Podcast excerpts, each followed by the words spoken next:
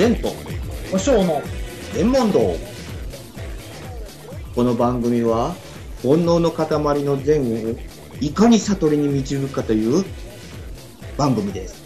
お送りするのは善とお尚です。こんばんは。こんばんは。よろしくお願いします。よろしくお願いします。お久しぶりですね。久しぶりですね。うん。もう先月からちょっと体壊しててねえ？腰痛が出たり肋間神経痛が出たりとかねもうじじいになったなって最近思うのよ。あそう。ですうん。私は逆にちょっとうん。本当に私事ですけど、うん。えっと第一子がよっ！ようやく誕生しましてありがとうございます。年取ってる場合じゃないなと、お改めて感じております。で実は前さんをお悟りの世界に導いてる場合じゃないので ささっと終わらせて帰りたいなと思っておりますので、はい、お風呂に入れなくちゃいけないんで、はい、わかりました。えっ、と、まずメールがね、結構溜まってるんでね、ちょっと読ませていただきます。はいラジオネームガラちゃん。お嬢様、善様、えー、年越し日渡りなどお忙しい冬をお迎えなのでしょうか。はい仏壇のお話、とても興味深く聞かせていただきました。前回ですね。うん。逆にもともと仏壇すら持っていないというのは良かったのではないかと思いますよ。一から揃えられますし、外からの干渉を受けないし、我が家は違いました。今家は信心深いのかどうなのかよくわからないのですが、いろいろ面倒です。私も夫も従っていればいいと思って従ってきました。私たちが結婚した時に離れて住んでいましたが、実家に仏壇があるのに仏壇を買えと言われて買いました。位牌も独特の書き方で祖父母の実家の名字を書いたものを2つ並べています。お寺に近い環境で育った私にとっても初めて見るものでした。お軸も少年霊としか書いていません。お塾も少年入れとかしていませんですね、あ、少年霊うんあの改元をしていま改元法要をしていませんっていうことでしょうねあはいえー、そして二十数年が経ちました。今度、私たちが実家に引っ越すことになりました。実家には仏壇があり、それぞれの仏さんの戒名のある位牌があります。この仏壇をどうしたものか、老いてもう何もできなくなった親にアドバイスをなお求めていいものでしょうか。引っ越しが多い我が家は、旦那寺も実質上なく、過去帳のある数百キロ離れたお寺は多分あるのですが、お墓も遠く離れたところにあり、勝手に都合よくしてしまっていいものかとも思うのですが、90歳代の両親のお葬式をどういう風にしていくのか、実の子供たち、えー夫と兄弟はあまり考えてくれなくて、長男の嫁である私がこっそりあたふたしています。ついでに今の母親の前に死別した母親がおり、なんとなく死別した母親を祀ることを避ける気分がこれまであったようです。新しい母親のご先祖様は祀っているそうですが、私の実家にはありえなかったややこしい問題がいろいろあって、嫁は出しゃばるわけにもいかず、悶々としています。宗派よりお寺さんのお人柄についていきたい気持ち、とてもよくわかります。なかなか難しいことで、お寺さんの出会いとはとても貴重なことだと思います。次の配信を楽しみにしています。はいこれどうなんですかね？そうですね通常はですね、うん。両家の祖父母の名前を2つ書いたお位牌ということで、まあ、大体宗派がこれは あの特定されますので分かっています。あそはい。うん。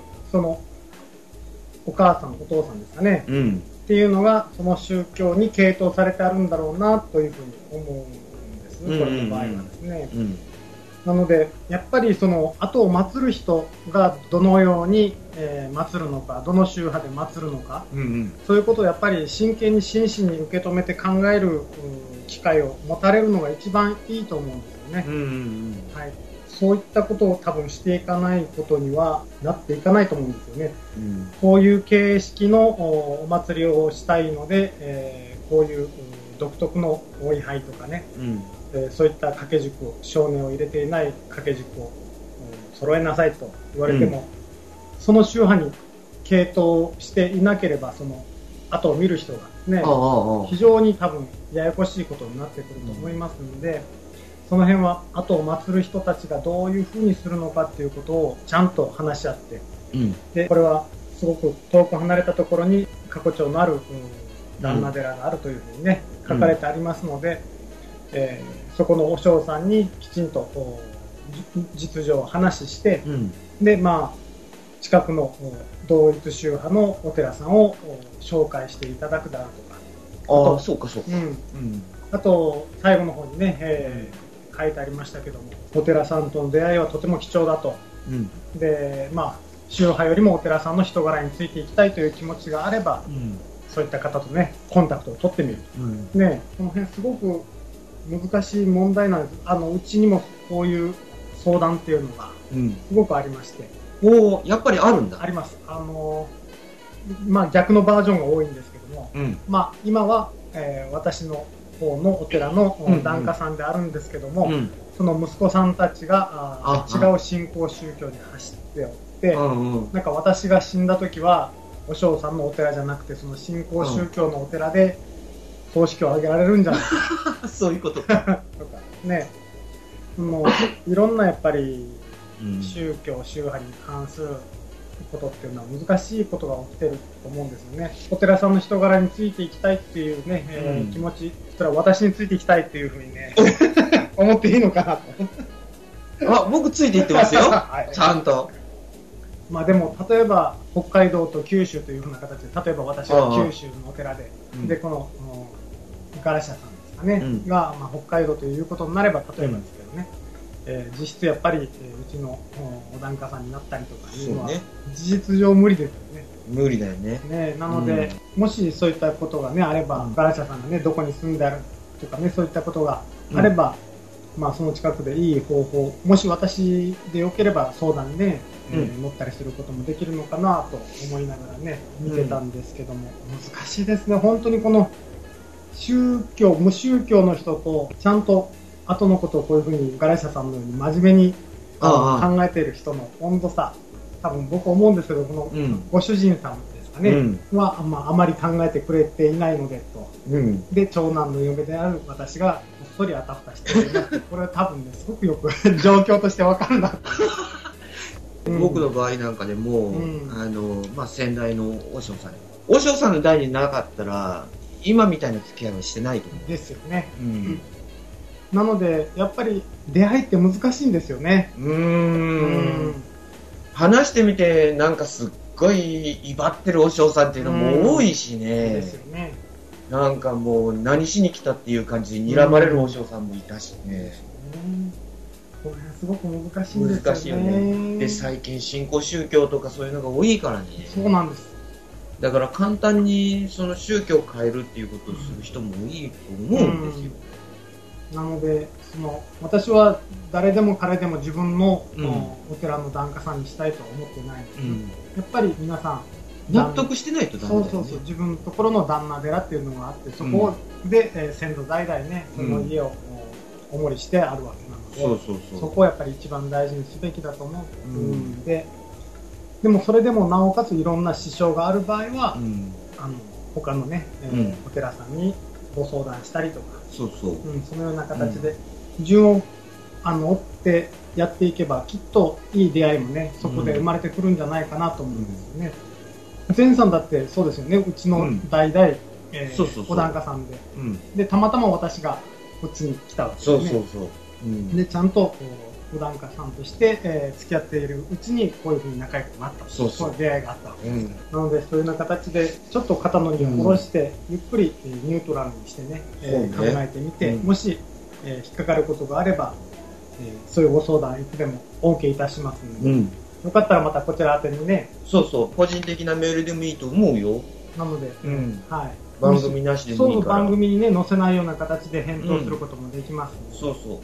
いつでもお待ちしております。ええまあでも、ね、うちの近くにお住まいがあることを望んでおります。でもまあ、ガラスさんは本当に、まあ今住んでるところの周りのにね、ね。いいお寺があれば、いいですね。うんいいけどね。はい。じゃあ次の、えー、とメール読ませていただきます。はい。更新楽しみにしています。前さん、おしょうさん、こんにちは。熱烈リスナーのカズと申します。お二人とも今が一番忙しい時期かと思います。更新は待ち遠しいのですが、まずはお体に気をつけてお過ごしくださいと。ありがとうございます。ありがとうございます。さて、今はお盆ということもありって、いつだこれっていう感じだね。うん。テレビでは霊にまつわる番組や超常現象を扱った番組がよく放映されています。その中で一つ気になったことがあるので、お尚さんの見解をお聞きいたしたく、よろしくお願いいたします。簡潔に申しますと、先祖供養をおろそかにしたりすると、その家系に不幸が訪れたり、何か悪いことが起こる。だからご先祖様は大事にしなければいけない。うんぬん。とか、墓の方角が悪いから悪いことばかり起きるのだ。など。という話をよく耳にします。しかしなんだか腑に落ちないのです。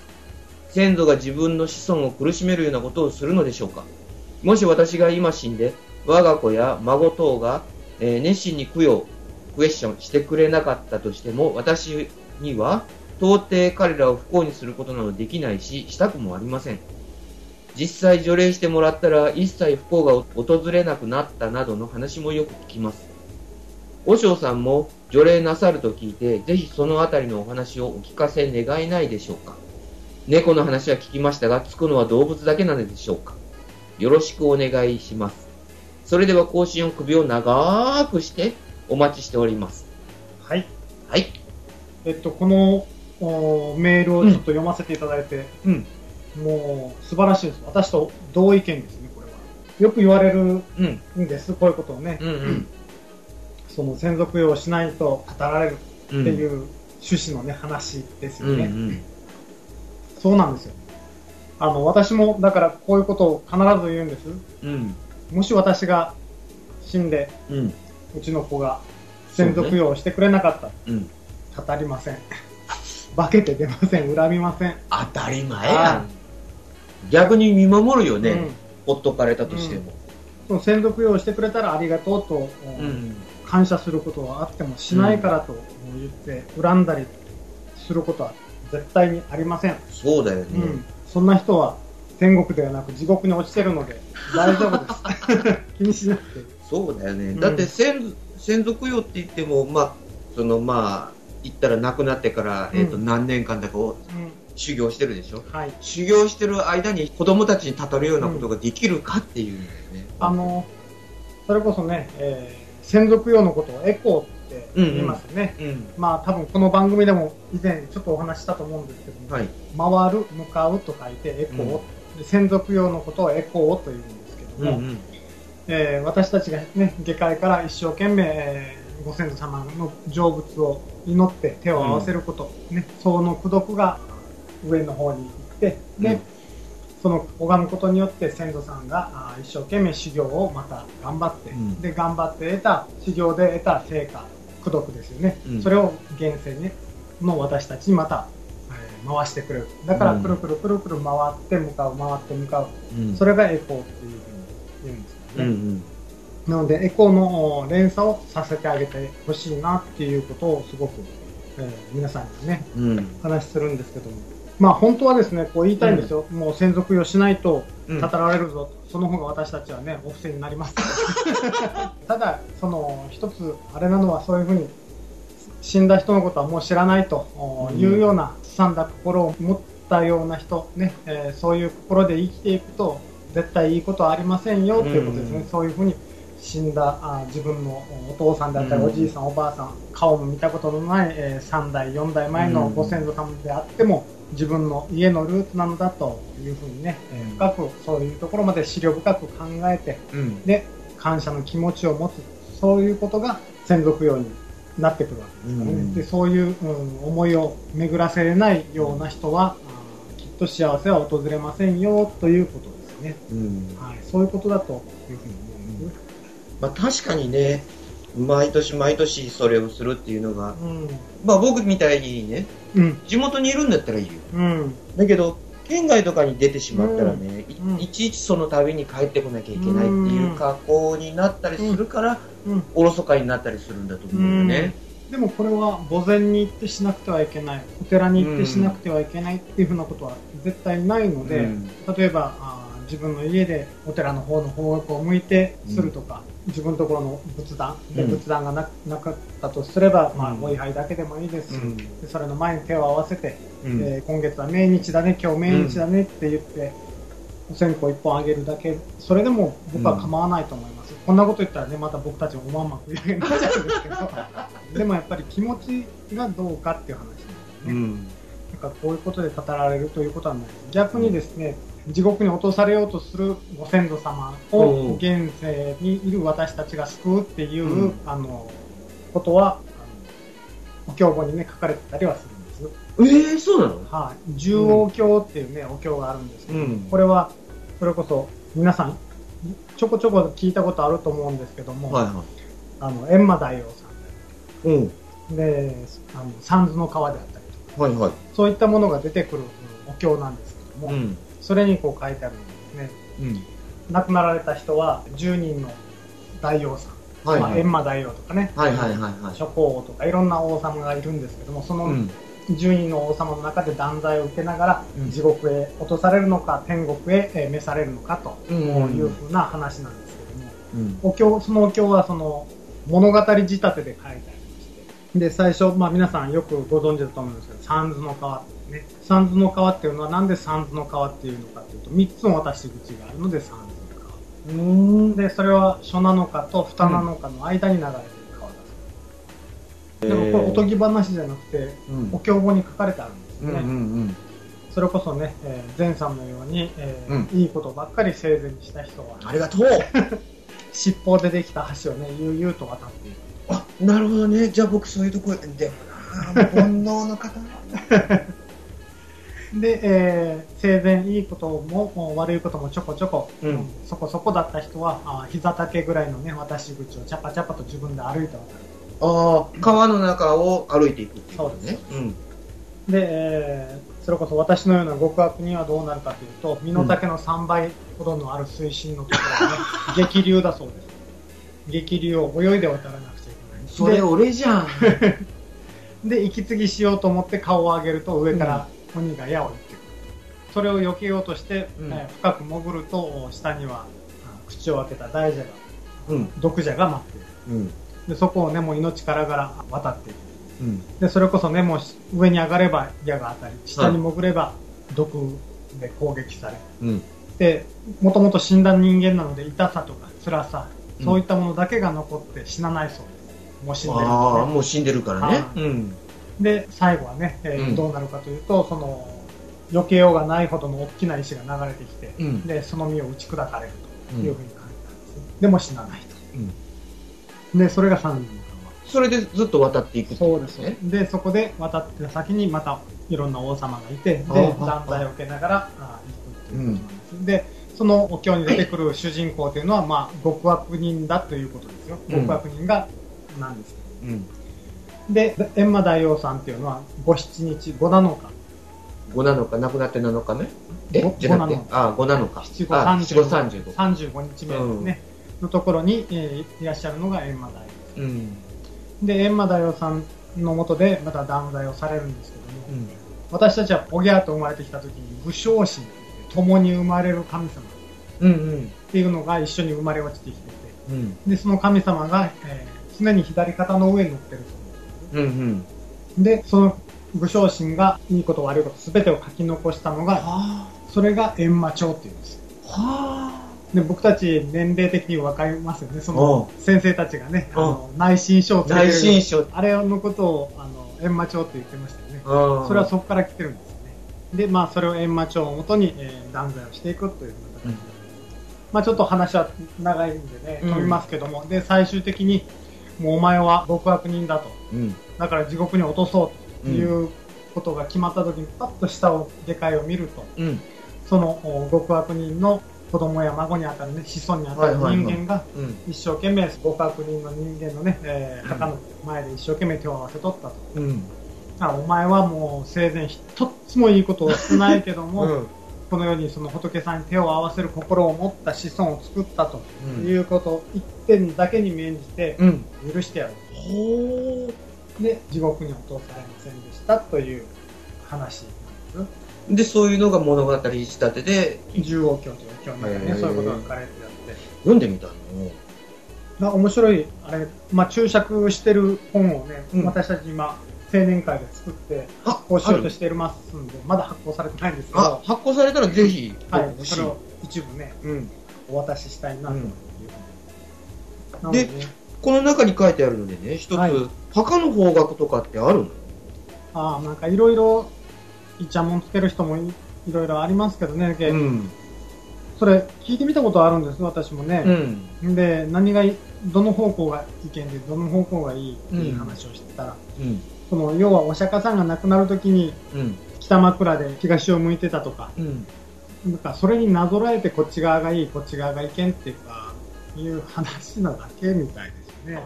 じゃあ別にどっちがいい悪いっていうのはあんまり考えなくてもいいんだ、やっぱり。あの、これ、何を信じるかっていうところが多分あると思うんです。いろんな占いにしても、例えば、市中水明だったり、その、何でしたっけ、小崎和子がやってたのは、あなんとかとか、うん。いろいろ、まあね。ね種類がありますよね。うん。なので、それがじじゃあ全部同じことを言ってるのかうん。って言えば、みんなバラバラじゃない 確かにね。風水では、例えばこっち側、うん。で、市中水明ではこっち側。うん。なんとか六曜なんとかではこっち側とかね、結局どっちでもよくない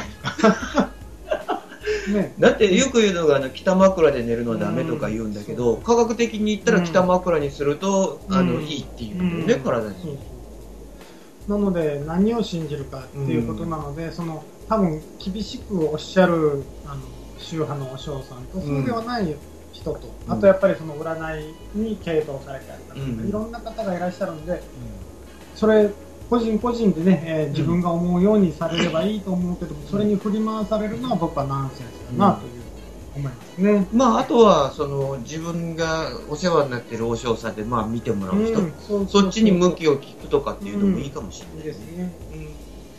いろんなことでね、私は思うんです。この番組で何度も何度もうん。同じことを前さんにも言ってると思うんですけど、こだわりを捨てるのが仏教の本質であって、小さいことにすごくこだわって本質が見えてないような方があの多いように思うんです。その墓の向きがどうこうだからうん。こうなんじゃないかとか、うん。でもこれで墓の向きで喧嘩して仏壇の向きで喧嘩して 家族が疎遠になったとかね、うん本末転倒もいいところ まあですね。なので、みんなが幸せになるためにどうしようか、うん。こうしようか、うん。ね、そういうふうな話であって、その、これもね、除霊がどうのこうのとかね、うんそういうのこともね、ちょっと書いてありますけども、その、お祓い、ご祈祷、ご祈願ね、そういったこと、もう本当に何か知らんけど、お嬢さん、今年おかしい、変なことばっかり起こってね、まあ確かにそういう年回りもあります。うん。なのでね、そういうふうにお祓いをしたりとか、うんそういうことをすること、すごくいいことだと思うんですけども、それにやっぱり、ああ、もうこれでしてしまったので、もうこれで大丈夫だと思って、ことに当たるんじゃなくて、今年は年回りが悪いので、うん車の運転も慎重にして、これも慎重にしていかなくちゃいけないっていうことを自分の中に植え付けるための、そういうお祓いで、うんご祈祷そういうふうにしてもらいたいですね。まあ、してもらって、それで、じゃあ、もう何してもいいっていうわけじゃないもんね。あの、よくあるんですよ。車もね、新車を買ったのうんうんお嬢さんお祓いしてください。わかりました。お祓いしますよね。うん。で、もうこれでお祓いしてもらったから、ちょっと、あの、事故は遭うことはないと思うんで、あの、行ってきますわ。で、高速道路で150キロ、160何キロ出るか試してみましたとかね。うんそれは、あの。どうこうって話じゃないですよねう。んなんか結局その、お祓いをどっちに取るかっていうのはあると思うので、うんその、さっきのね、この除霊のこともちょっとそういうふうに書いてあるんだけども、そういうふうな気持ちでね、うん望んでいただければ。で、先祖供養のことに関しても、そのような気持ちで、ね、望んでいただければ、きっといい方向にね、出るんじゃないかな、なんて思ったりもします。そうね。自分の気持ち的なもので、お嬢さんにお祓いを受けた。うんじゃあ、それでよしってするんじゃなくて、じゃあ、そこから気を改めて締めろっていうことですよね。そうですね。そういうふうに、えー考えていただければ、うん。俺は後者より前者。まだまだ煩悩の塊ですね。そうなのよ。はい、わかりました。じゃあ、えー今日はこの辺で、そうですね。うん。はい、お送りしたのは、デント。お尚でした。それでは、また次回。さようなら。バイバイ。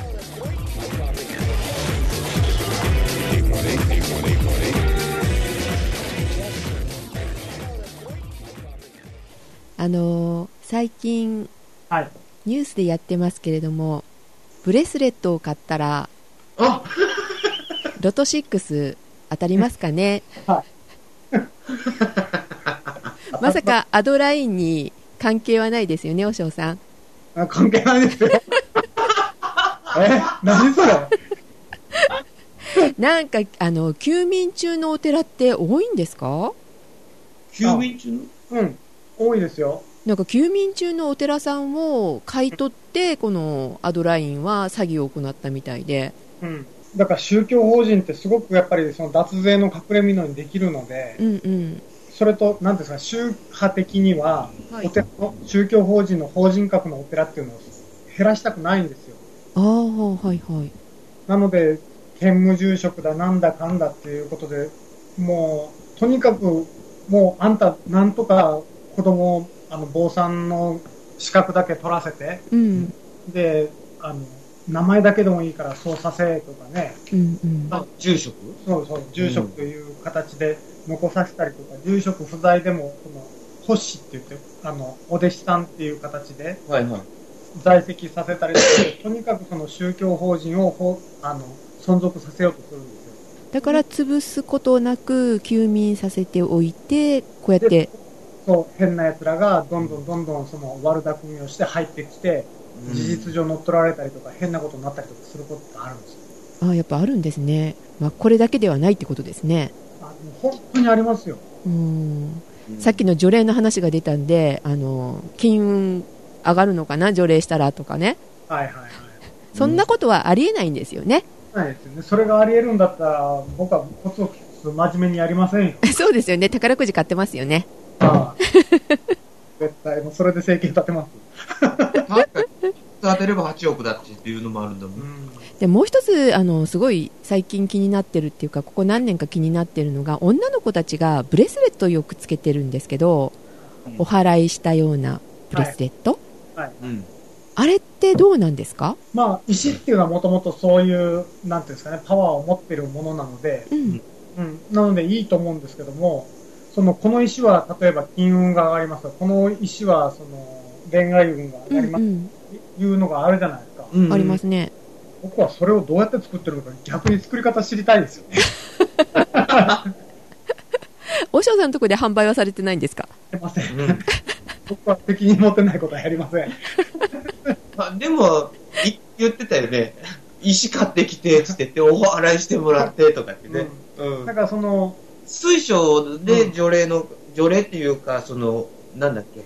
自分の気を高めるためにね、そういう、うんあの、神聖なるものとして身につけるっていうんだったらわかりますけどね。はいっていうのがちょっと聞きたかった Z でした、はい。うんはい どうも今日はありがとうございましたはいおまけでしたはい。はい。